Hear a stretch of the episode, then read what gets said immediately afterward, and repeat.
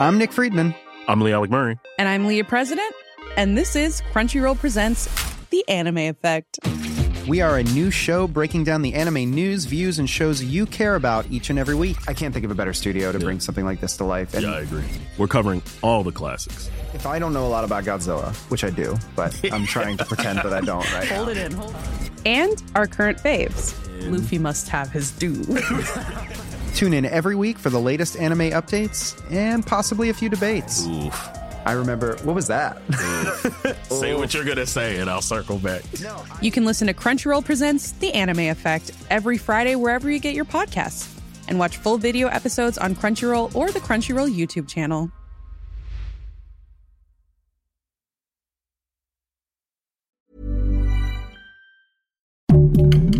Heraldo Podcast, un lugar para tus oídos. ¿Cómo acepta una figura pública como Batis o como el subprocurador abrirse a ser entrevistado en un documental que claramente, digo, a lo mejor porque yo ya lo estoy viendo hecho, los va a exponer en algo que hicieron mal? O sea, yo durante todo el documental me Por preguntaba, tontos, Mon. me queda claro que lo son. Guía del hater. Cuidado con los spoilers. Mucho éxito, ¿eh, Majo? La verdad, ¿sí o no? María José Cuevas está con nosotros en la guía del hater. Bienvenidísima. Está cuenta y cuenta dinero de la gente que está viendo la Mataviejitas. Bueno, la dama del silencio. La dama del Si de a silencio. dólares por view o cuánto. Pues yo diría, ¿no? deberían hacer ahora los contratos así, ¿no? Pero vaya, yo creo que el problema del, principal de la huelga que hay ahora de escritores y actores es que las plataformas no son transparentes Con los números. con los números, exactamente. O sea, cuánta gente con los visionados. Entonces, este, bueno, también estás ahorita en el top de prácticamente todo el mundo. Sí, sí, sí, nos enteramos hoy en la mañana que La Dama del Silencio está en el quinto lugar, como dices, en el mundo entero. Que eso es muy raro además para un documental y de habla hispana, Hispana. ¿no? latinoamericano. Y yo quiero felicitarte antes que nada porque me tocó ir a la función con Ale, nuestra productora, ahí en Tlatelolco. Y qué bonito se sintió, no el documental, ese duele, pero esta cosa de que todos estábamos tan conectados que cuando Batis decía una imprudencia brutal, todos hacíamos... Y cuando alguien decía un comentario que decías, no puede ser, todos nos reíamos. O sea, esa conexión, porque al verla en Netflix es muy rico también, pero poderla haber visto nosotras con más público fue una cosa súper sabrosa, súper rica. Y además esa fue mi primera función con público, entonces no tiene, o sea, cuando estás en la sala de edición no tienes idea de, de cómo Va a reaccionar va la a gente. reaccionar la gente ni de cuál va a ser la experiencia. Te tengo que decir que nuestra productora y Majo iban de cosplay Y de la Mataviejitas. Yo iba de la dama Pero, eh, silencio con un de la- body eh, rosa. ajá, una iba, una llevaba la gabardina, ya sabes, tradicional, la esa gabardina roja y el pelo eh, es anaranjado, ¿verdad? Este Color cobre. Color cobre, ajá, así Paradito. vale la productora. Pero iba en incógnito, iba en incógnito porque también el cosplay tienes que imitar la actitud del personaje. Y luego, Mon iba Con convertida en la dama del silencio. Entonces eran la sensación en Tlatelolco. Y, hay, y, hay- y quién iba de la enfermera, porque ese es otro personaje. Ah, ese hubiéramos aprovechado, Ale, con la cofia. Fede, Ya ves, si Fede, te viste estado en tarde. México. No, Fede, tú, no, Fede era la enfermera, pero mandado a hacer. ¿eh? Sí, por la espalda Te hubieran ancha, dado todo. premio, ¿eh, Fede? enfermera, pero en la Comic Con. Exacto, exacto. Yo me fui así en- a Comic Con a hacerte promoción a tu documental allá a San Diego. Ok. eh, la verdad. Por eso estás a nivel mundial, gracias, Oscar. Oye, ¿cuánto tiempo te llevó a hacer La Dama del Silencio? Fueron 18 meses. Y todo el inicio, pues fue el más importante porque fue el de la investigación y fueron tres meses de hacer una investigación profunda con el equipo de investigación encabezado por Carla Casillas, que es una maravilla, y eso nos dio acceso a los expedientes. Ahora, el expediente de Juana Barraza es más alto que yo, o sea, mide más de 1,56, o sea, eran hojas y Wow. hojas y hojas.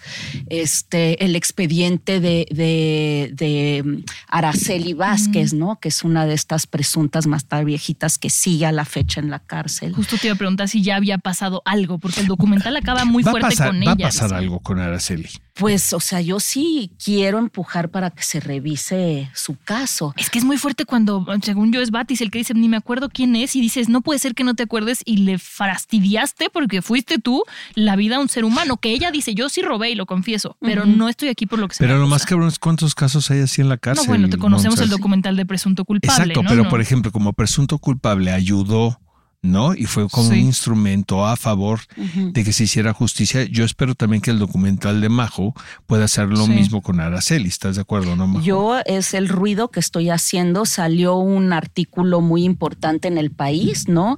Que habla sobre todo de todos los hallazgos del expediente. Sí. Porque en el momento que revisamos el expediente, eso fue lo que fue alarmante. O sea, no necesitas ser ni genio ni abogado para a ver, o sea, lo absurdo que, que son todas las pruebas. Absurdas, absurdas. O sea, hay testigos que vieron a Juana Barraza en ese entonces, en, en la escena, bueno, no en la escena del crimen, pero el día del crimen, ¿no?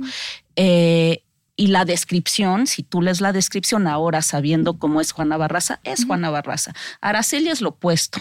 O sea, es, Es más chaparrita, es- ¿no? es más chaparrita, este, es más morena, eh, totalmente, no, no- nunca se ha pintado el pelo de rubio, o sea, to- todas las inconsistencias. Y además fueron testigos a reconocerla a la Cámara de Gesell y ahí en el expediente dice que, que aclaran que no es, que ¿Y no es la qué, persona por que qué está vieron. sucediendo esto, eh, Majo? Porque es, un, es una mala representación legal, eh, abogados defensores en este caso, supongo, eh, y eh, va- porque hay esta gente inocente cumpliendo estas condenas que no les competen.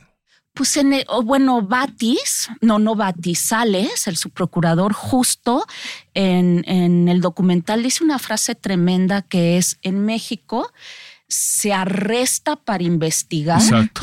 Y no se investiga para arrestar. culpable. Exacto. Entonces es la locura.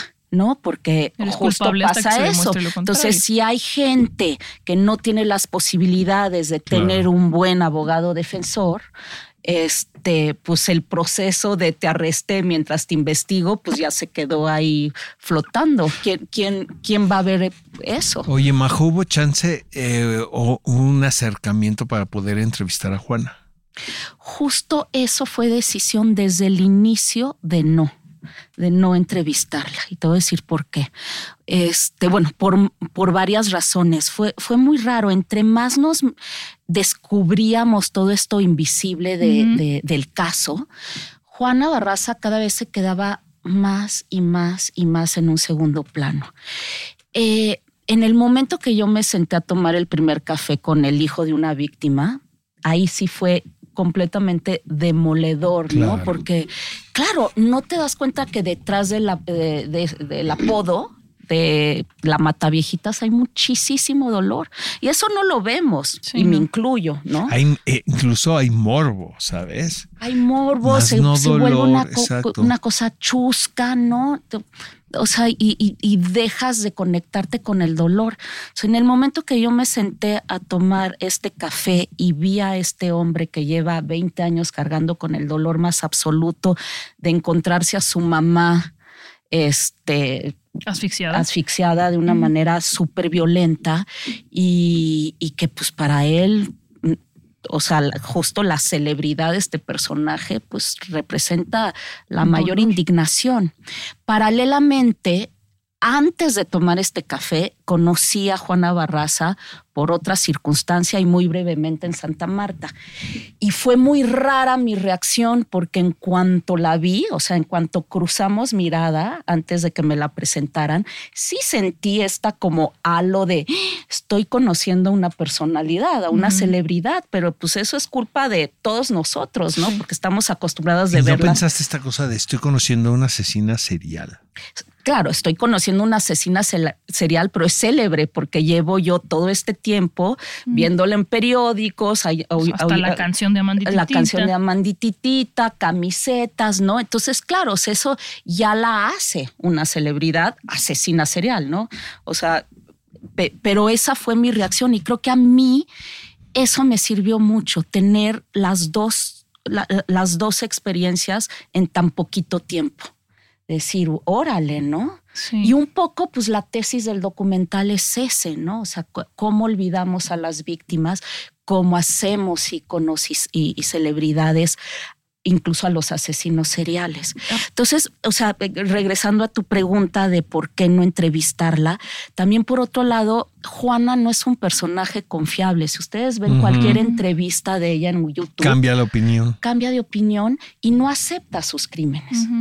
Y a diferencia de Araceli, si ves el expediente, claramente fue ella. O sea, es justo lo opuesto de Araceli. O sea, Juana Barraza sí cometió esos crímenes. Entonces, no le vas a abrir un, un micrófono a alguien que no va a tener la honestidad, ¿no? De, de- de aceptar o de, o tener una foco. reflexión, ¿no? Cuando tienes el dolor, cuando le estás abriendo el, el des. Entonces, no, no, no quedó en, en nosotros entrevistarla. A mí algo que, que acabas de mencionar y fue de lo que primero que yo salí y le comenté a Ale fue, me encanta que están reivindicando a las víctimas.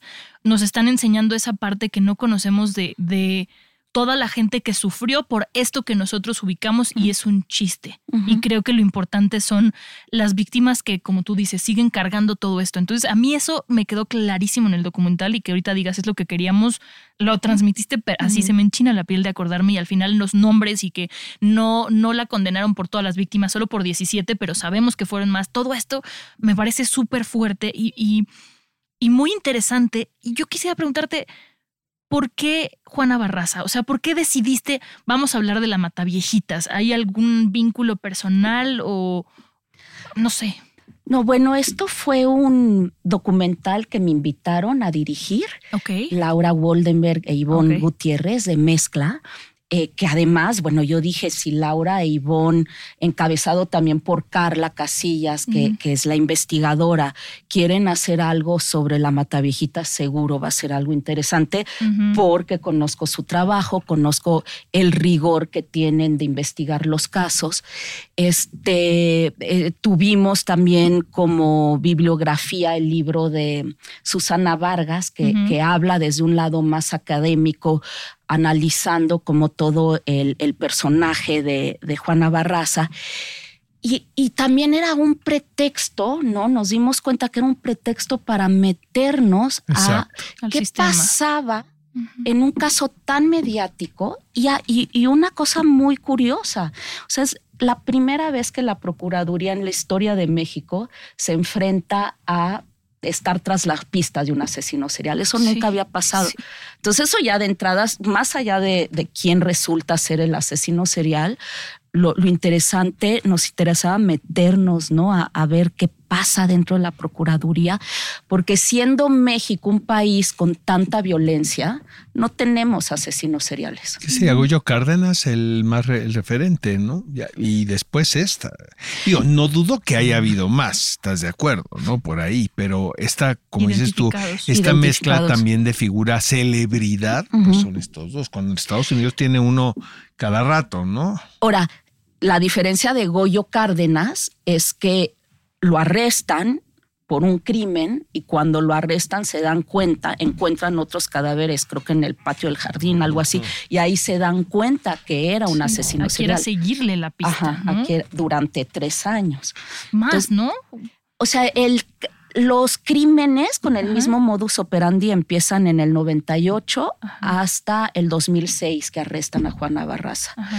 pero eh, de cuando la Procuraduría se empieza a dar cuenta que hay un patrón, empiezan en el 2003. Se hace público eh, y mediático en el 2004 Ujú.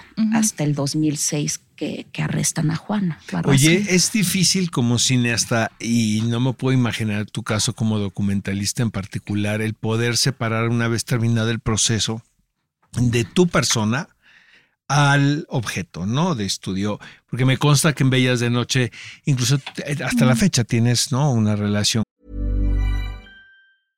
Want flexibility? Take yoga. Want flexibility with your health insurance? Check out United Healthcare Insurance Plans. Underwritten by Golden Rule Insurance Company, they offer flexible, budget friendly medical, dental, and vision coverage that may be right for you. More at uh1.com. How would you like to look five years younger? In a clinical study, people that had volume added with Juvederm Voluma XC in the cheeks perceived themselves as looking five years younger at six months after treatment. Look younger, feel like you. Add volume for lift and contour in the cheeks with Juvederm Voluma XC. Reverse signs of aging by adding volume to smooth laugh lines with Juvederm Volure XC. For important safety information and to find a licensed specialist, visit juvederm.com. That's J U V E D E R M.com. Not for people with severe allergic reactions, allergies to lidocaine, or the proteins used in Juvederm. Common side effects include injection site redness, swelling, pain, tenderness, firmness, lumps, bumps, bruising, discoloration, or itching. There's a risk of unintentional injection into a blood vessel, which can cause vision abnormalities, blindness, stroke, temporary scabs, or scarring. Talk to a licensed specialist to find out if it's right for you. Con, con, con alguno de los personajes protagonistas del documental. Eh, aquí, ¿con qué te quedas? Eh? Aquí es que justo como Juana Barraza no es la protagonista, entonces no me quedo con ella, justo me quedo, la relación que, que hice es con, con Joel, por ejemplo, hice como muy bonita relación y seguimos muy cercanos, este, con, con Vero, también la hija de, de, Gloria, de una de las víctimas, con Patricia Payán, la criminóloga. Yo, o sea, yo no hay manera que no me involucre Pues con, no. con, Mm, claro. con ¿Tuviste, pesa- ¿Tuviste pesadillas durante el proceso? Pues tuve mucha tristeza, indignación. Ujú. Y mi gran motor era, y en eso sí este, mezcla, ¿no? La, la productora y yo no quitamos el dedo del, del renglón hasta no tener acceso a, a Santa Marta y poder abrirle el micrófono a, a- a Araceli. Araceli. Es una bronca tirar en, San- en Santa Marta, supongo, ¿verdad? O no tanto. ¿Qué es más, burocrático o eh, En de conexiones, de relaciones? Yo creo que es una mezcla. En, en nuestro caso, primero fue burocrático y eran meses y meses Claro. y meses y nosotros ya habíamos terminado todos los procesos de entrevistas y ya íbamos a entrar a la edición y seguíamos sin tener a Araceli. Dijimos, no. Bueno, yo decía, o sea, esta película tiene que estar Araceli, Sí, ¿no? sí, que era sí. realmente como el motor para mí. Entonces fue una combinación de las dos cosas hasta que, que pues, tuvimos que ver algún contacto que nos facilitara o que apresurara el proceso, porque si no ¿Y ahí con nos qué te quedamos. dejan entrar a Santa Marta? O sea, entras tú, entró Laura Waldenberg. A ver, ¿y qué más? No, ¿Qué no, pudiste no, no, no. meter? No, no, ¿Qué, no. qué vendiste en Santa Marta, Catitla? Sabemos mi que no puedes entrar con gorra. Entraste con Fayuk. A ver, bueno, ¿qué? tienes a ver, que, dime. que además entrar vestida ¿no? de, de no, ni negro, ni azul marino, ni Ah. beige, porque la- las mujeres que están ya enjuiciadas van de azul marino, las que están en proceso de en beige y las custodias en negro. Ok. Entonces, pues ahí vas de rosa, ¿no? De Barbie. De rosa, de rojo, de lo que sea. Y nos dejaron. Barbie documentalista. Fue Exacto. una bronca enorme, sobre todo porque, bueno, toda la película está filmada con el interotrón, ¿no? Para que los personajes vean realmente a cámara, ¿no? Que te lo estén diciendo a ti. Pero el interotrón, pues es todo un aparato, Exacto. ¿no? Y, y- y cables y fierros, o sea, es complicarse la vida. Y además necesitas a alguien que te arme el interotrón. Entonces solo entramos el fotógrafo, este, Ivonne, productora, yo, audio y el que, y el que mm, armaba el, el El interotrón. Y este, y, y ahora carga todo Es lo eso que te iba a preguntar. carga todo eso hasta el patio de Santa Marta, o sea, de la entrada al patio, los pasillos.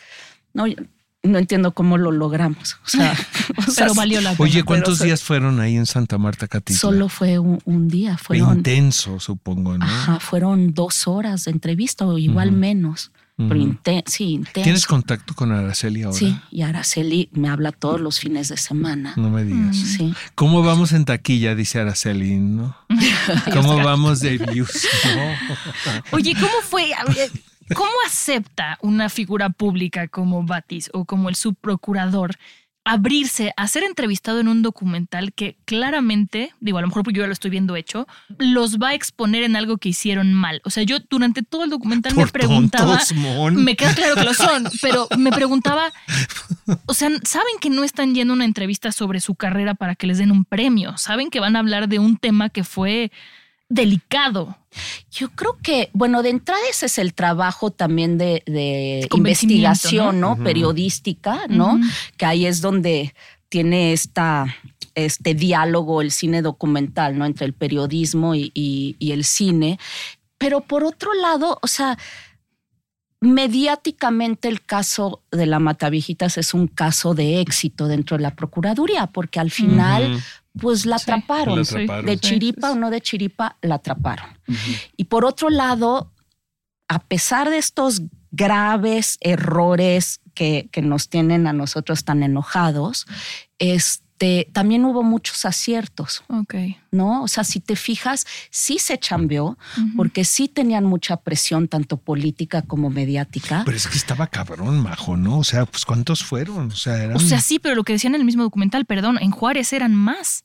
Y no movilizaron a tanta gente a ta- como aquí. Pero es que el, el- el modus operandi era distinto. Lo que pasa es que es- eso habla y el tipo por- de víctimas. Exactamente, exactamente. Lo que pasa es que estamos acostumbrados a un tipo de violencia y a la forma de un tipo de violencia. Sigue siendo catastrófico, sí, horrendo, espantoso, pero cuando eso es atípico, sí llama la atención mediática, como es el caso de la Lo que Matavijitas. hacían en la figura de la abuelita, la abuelita de chocolate abuelita. y No, era la presión y México. Ya, ¿no? y la ciudad, También y la Ciudad cuando de México. pasa en México es todo tiene más No es lo mismo que pase en Ciudad Juárez a que Sí, no, pase a la vuelta de la esquina aquí, ¿no? Cada rato. Oye, Majo, es, cambiando un poquito de tema. Había la idea de hacer un documental de tu familia, de tu padre. ¿Sigue Pero o bueno, no? es que no, pues es que ahora el que sigue es No, el ya de Juan sé, Gabriel. ahorita vamos a hablar de eso, ahorita vamos a hablar de eso. Pero el de tu papá todavía, ¿verdad? Ahí está eso. O Pues ya es el de- abandonaste la idea. El de mi papá estoy buscando también como alguien más que lo dirija. Yo siento que Pues Jim- necesitaría. tu hermana, ¿no? Pues como no, para qué. No, no, porque Jimena eh, lo, lo ve también desde un lado demasiado que sea externo, ¿no? personal. Y yo estoy tratando justo de que no se trate del documental de, de- de mi papá y la hija reencontrándose con la imagen del papá, pero sí hacer realmente un estudio. ¿no? De lo que es la manipulación mental, porque además es lo más común y sobre todo adultos mayores, ¿no? Digo, ahorita está el caso de Alain Delon, por ejemplo, que por ahí leí que le pasó exactamente lo mismo que a mi papá. Entra, en el caso de Alain Delon, creo que era una enfermera, algo así, entra esta persona joven y, y- y- y te empiezan a aislar y te empiezan a co- tomar control Es de la terrible, mente. pero pasa más de lo que pensamos. eso. Hombre. Yo tengo un familiar que le pasó. O sea, que sí ¿Qué se es- dieron ¿Cómo cuenta. se llama ese fenómeno? Finalmente es Es- apropiación. ¿Síndrome de ¿no? Estocolmo? No, No. sé. Que te enamoras de tu captor, ¿no es ese? No, es como a- sí, apropiación Esto de es- familiar, ¿no? es manipulación mental y es este y normalmente los que manipulan mentalmente se les conoce como perversos narcisistas. Los perversos narcisistas tienen esta cosa de perverso narcisista logra hacer eso porque las víctimas, digámosle así, son personas completamente vulnerables. Las Tú y agarran. yo en- conocemos un chingo de majo. Uf, ¿Estás de acuerdo? Que andan ahí por la vida. ¿eh? uf. Oye, las sectas, las personas Es- de las sectas exacto. es lo mismo. oye, eh, Juan Gabriel, ¿por dónde vas a empezar, sabes? O sea, ¿puedes decir algo o no? No, pues es que apenas estamos arrancando. Es muy, muy pronto. O sea, justo terminamos la dama y, y arrancó lo de lo de Juan Gabriel. Lo Pero único- ya estás trabajando.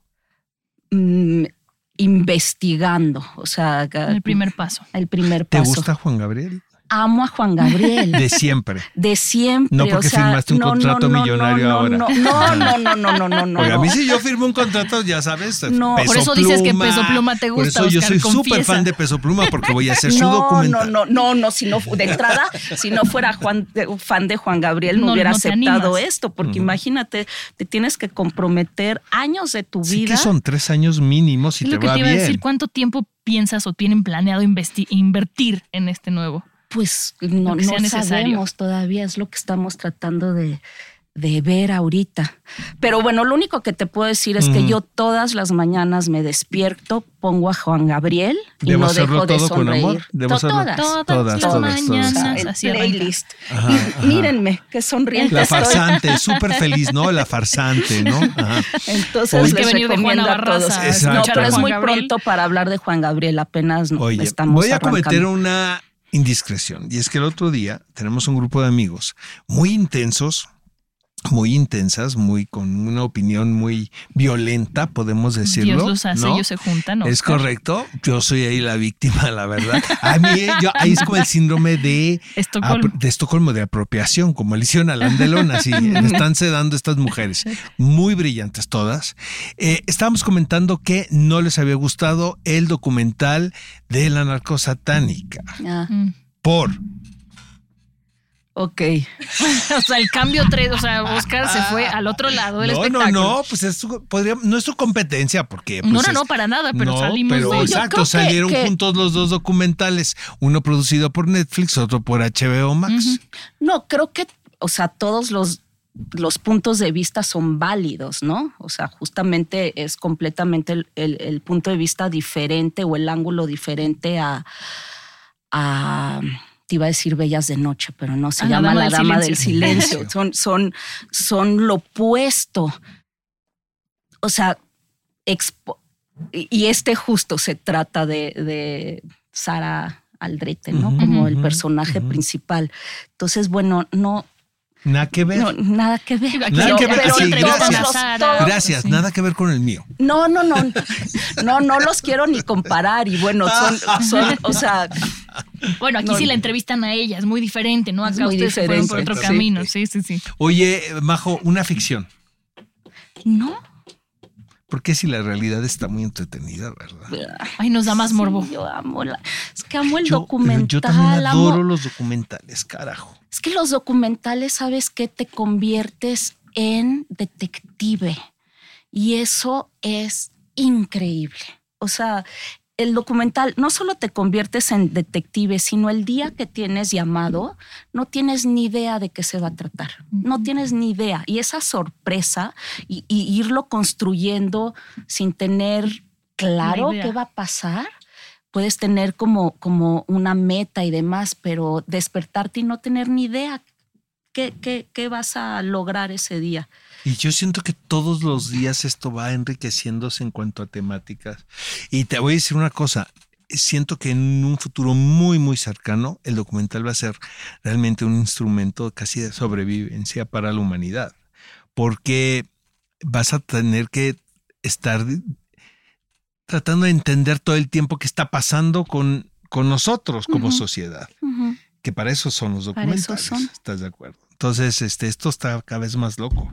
Y el mundo está que arde. Entonces yo creo que pues, el cine, que es un reflejo y una fotografía de nuestro momento, siento que el documental sí va a ser innecesario. Ya ni siquiera va a ser ¿no? un género ahí del cual nosotros podemos hacernos de repente títulos, sino que realmente vamos a necesitar el documental como referencia y como espejo en nuestra vida diaria. ¿no? Sí, por eso tan feliz de, de esto, ¿no? De que este documental esté en el top 5, porque es un documental. Si fuera una ficción, todavía dices, ah, bueno, Es más normal, Pasa, ¿no? Es más ¿no? común. Pero que la sea un gente ve las ficciones documental. para salir de su realidad y esto es todo lo contrario.